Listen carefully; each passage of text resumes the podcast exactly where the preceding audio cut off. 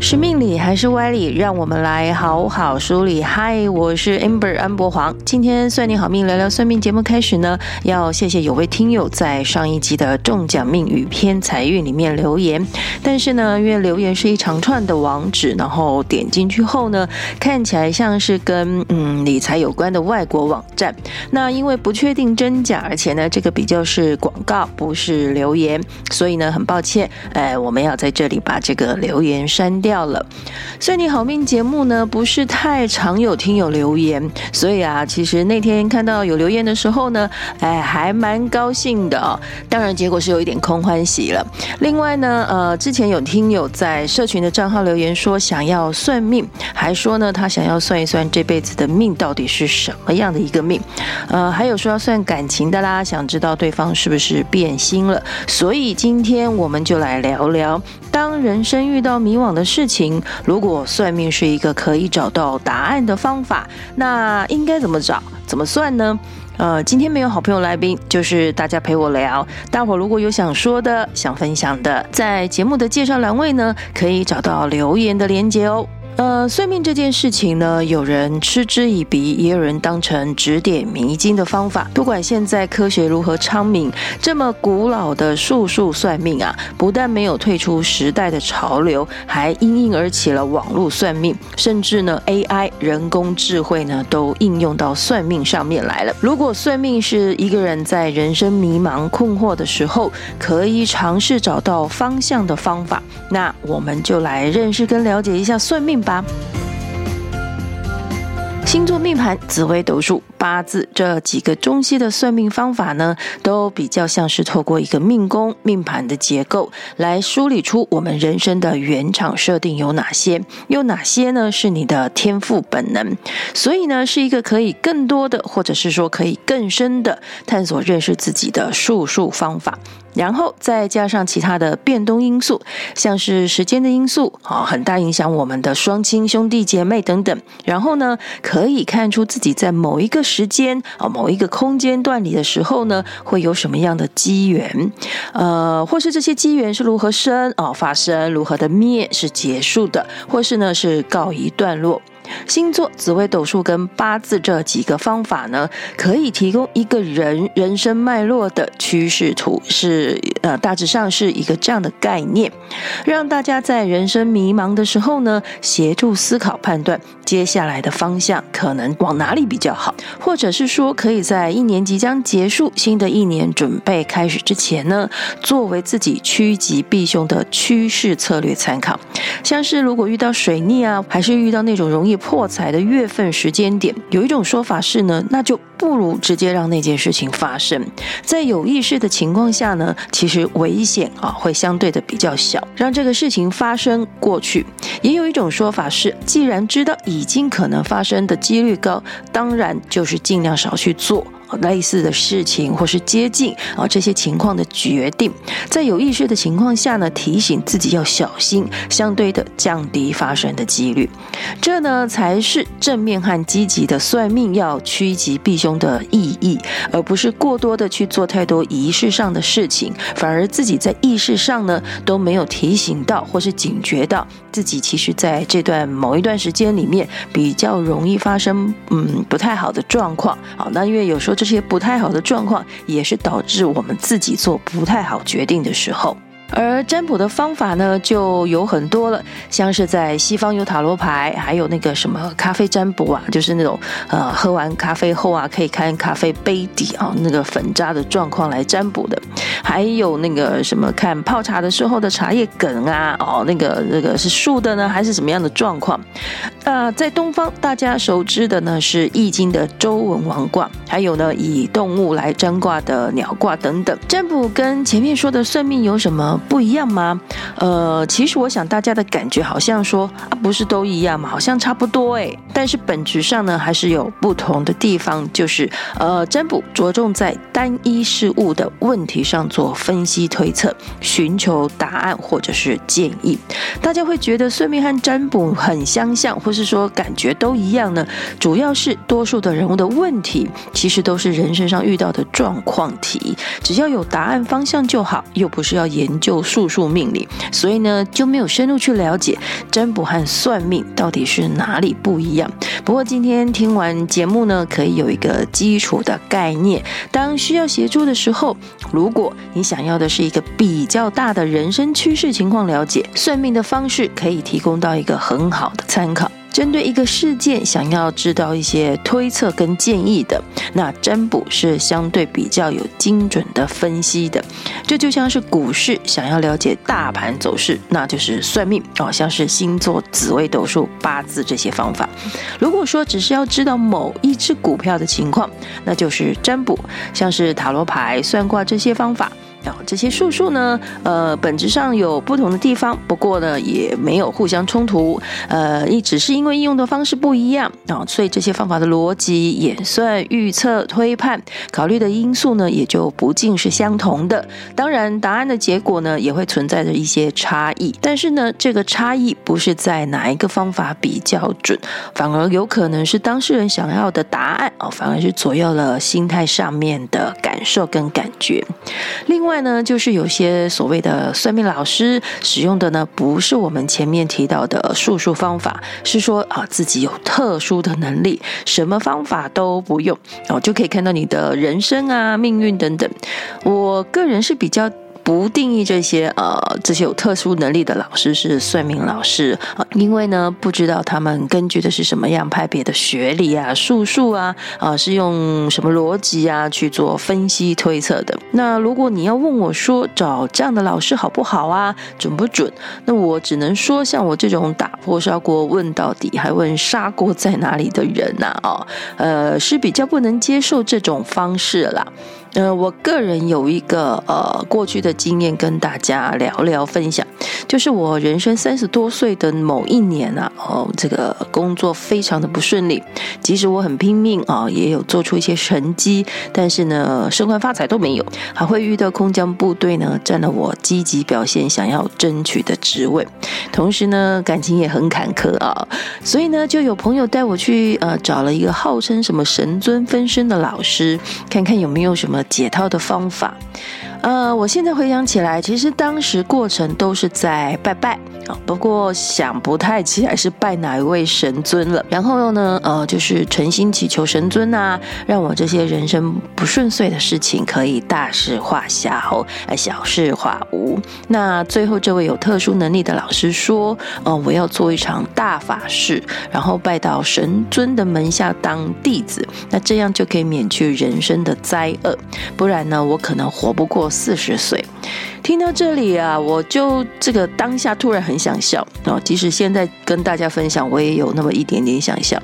呃，我比比较常听节目的人，比较熟知我的人，应该都知道我其实一个有呃阿 Q 精神的人。所以在那个当下，我脑子里想的是，诶，那诶，四十岁挂掉好像也没有什么不好啊，哦，至少死的时候不是太难看的老太啊。既然时间不多了，那自己想做的事情就得赶快。哦，那最后我就谢谢老师，谢谢神尊，添了香油钱之后呢，就如释重负的回家了。当然是我的朋友很担心，那这样我活到四十岁啊，感觉是那个性命不保这样子。我记得那时候我还跟他说，不然记得啊，告别式要来哦，哈，带一杯我最爱的咖啡来看我啊，不然你你就白包先包给我好了，趁我活着的时候还有机会花到。结果呢，没有拿到朋友的白包，先收到朋友的白眼啦。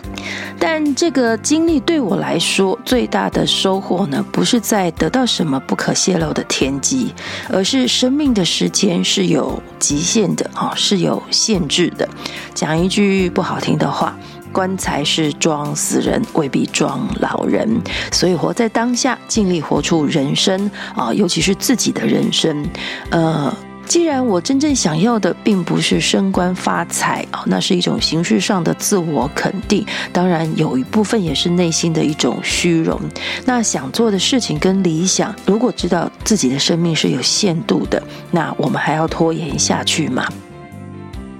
人生里还有很多重要的事是需要啊去努力的。那这个努力呢，要花到你的时间，也花到你的心思跟精力。所以生活里有些事情，我们就要利用跟借助科技的方便，像是啊发票兑奖这件事啊，谁知道自己会不会有偏财运中奖呢？那万一自己中奖错过了，那哎老天爷这次真的是掉馅饼给你，不是掉陷阱的时候，我们竟然没收到，那不是很捶心肝吗？所以呢，请大家让我来工商服务一下，介绍一款云端发票 APP。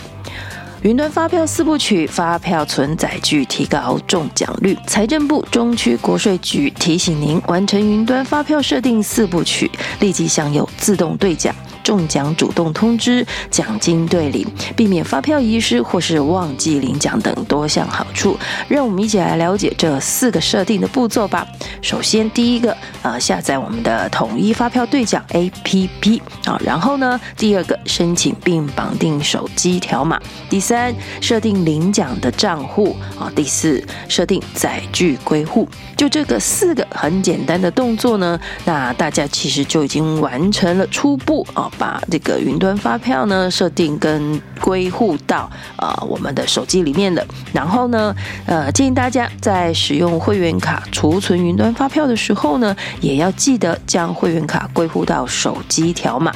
如果没有归户呢，只能透过营业人中奖发票通知才能知道中奖，一不小心很容易错失领奖。那呃，云端发票除了一般的奖项之外呢，还能享有云端发票的专属奖的兑奖资格。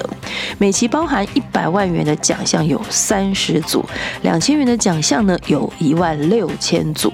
八百元的奖项呢有十万组，及五百元的奖项呢有两百一十万组。所以中奖几率其实还蛮高的哦！快下载统一发票兑奖 APP，消费发票存载具，中奖机会多一次哦。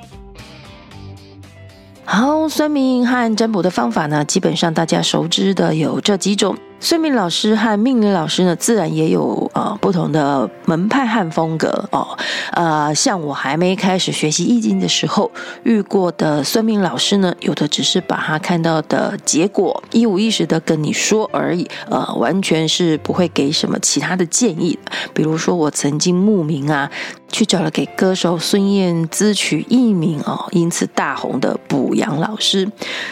他就对我说过：“哦，我这一生都要工作才会有钱，那到老了呢，都还要继续工作，然后呢，人会变胖很多。嗯、我现在的年纪啊，当然是勉强已经可以可以算得上老了哦。那变胖这件事情呢，哎，对，好，好像是真的被说中了，因为。”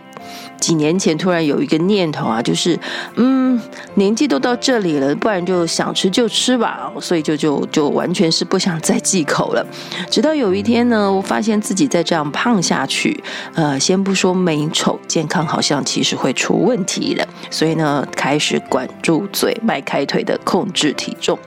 虽然哎没有变成苗条瘦子，但是啊、因为这样子的管理，体重就渐渐朝比较健康的数字去移动。至于他说的“我这一生都要工作才有钱”，那我其实是一个还蛮乐在工作的人，那也很幸运，我有找到自己喜欢和热爱的工作领域，像是投入呃，比如说现在的 Podcast 啦，哦，那有机会这次开始有一些嗯，这个甲方爸爸的青睐，有广告植入的部分啊，可以有。工作也有一点点收入，然后其他时间可以安排去做自己呃另外想要发展的事情，呃。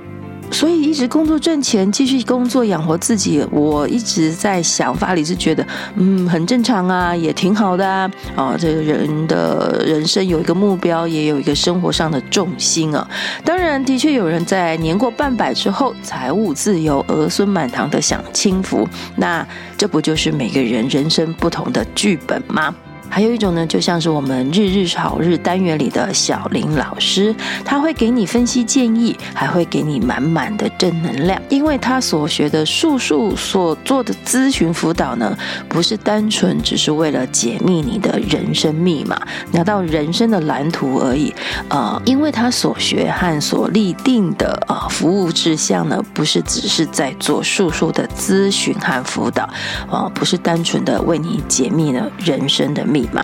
呃，遇到这样的命理老师，有时候会被误会怎么算不准。就像小林老师说的，好事要算准，当然呃也要当事人身体力行，把握机会。坏事算得准，对于他和当事人，其实这有什么好值得高兴的？所以他最希望的就是，哎，透过他的命理分析和建议呢，大家在人生的轨道上继续前行，不要脱稿演出而遭受苦难。不过也有一种算命老师喜欢吓唬人啊，啊，净说你人生会遇到的低潮啊、挫败啊、啊这些不好的事情，然后要你改运、改风水啊，最后呢连改命的都有。虽然有一种人的确不用恐吓的非常手段呢，是很难听进去什么建议的。没有这些仪式呢，或是外部的物件呢，他难以坚定自己要转念改变的行为和思考。但是如果说对于自己的这个种种都没有了解和仔细，全部都要依靠算命老师说的话去做这些仪式，那我们的人生要怎么过下去？那命还要怎么活下去呢？没办法落地在自己的人生轨道上，发挥自己的天赋本能，又怎么会有好命呢？所以，不管算出来命中注定的是什么事情，我们的转念所带来的行为模式和心态改变，还是会让命中注定的事情在比例程度上调整的。也许让命中注定的事情真的发生，也许让命中注定的事情转个弯。至于有些朋友问到，为什么同样的星盘跟命盘啊，不同的老师会有不同的解释说明呢？这有时候是因为不同的老师人生的际遇或是个人的观点不同，因此解析解释的角度切入点呢，也可能是不一样的。但有时候呢，呃，也许也是当事人在咨询或是占卜的时候呢，虽然问题是同一个。但是心思心情有了变化了，或是说啊，精神是不集中的情况。呃，当事人在表达陈述的过程里呢，有不一样的呈现，其实也会影响到算命老师跟你的互动。这个通常呢，在使用占卜这个命理方法寻求答案的时候呢，会更明显的有差异。那如果是这样子怎么办呢？呃，两个建议提供给大家。首先呢，先让自己心思稳定下来，平静下来，也真的去厘清一下事情发生的状况和情况。如果事情是一直在演变的，一直有新的状况的话，那么那么找老师占卜的时候呢，也要更新自己的问题内容啊。问题越是笼统含糊呢，表示当事人的脑子也还一团浆糊。不管是不是老师说的一样还是不一样，其实你也都听得迷迷糊糊。呃，另一个建议就是，你对问题情况非常清楚、很清晰的，那就再找同样方法的另外一位老师再占卜一次，来看看哪位老师的解析比较切合情况。不过这。有时候也要小心哦，呃，尤其是问感情问题的朋友，有没有陷入一种你其实是在找老师要算出你想要的答案，你只是在征求一种别人的认同而已。好了，今天的算你好命，聊聊算命就跟大家聊到这里了。大家有什么想聊的算命话题吗？我会到留言区去看大家留言的，然后我们再一起来聊聊算命啊！祝大家消费买到好东西，加码发票中奖更开心！谢谢大家的收听，记得订阅关注我们哦。是命理还是歪理？我们下次继续梳理，拜拜。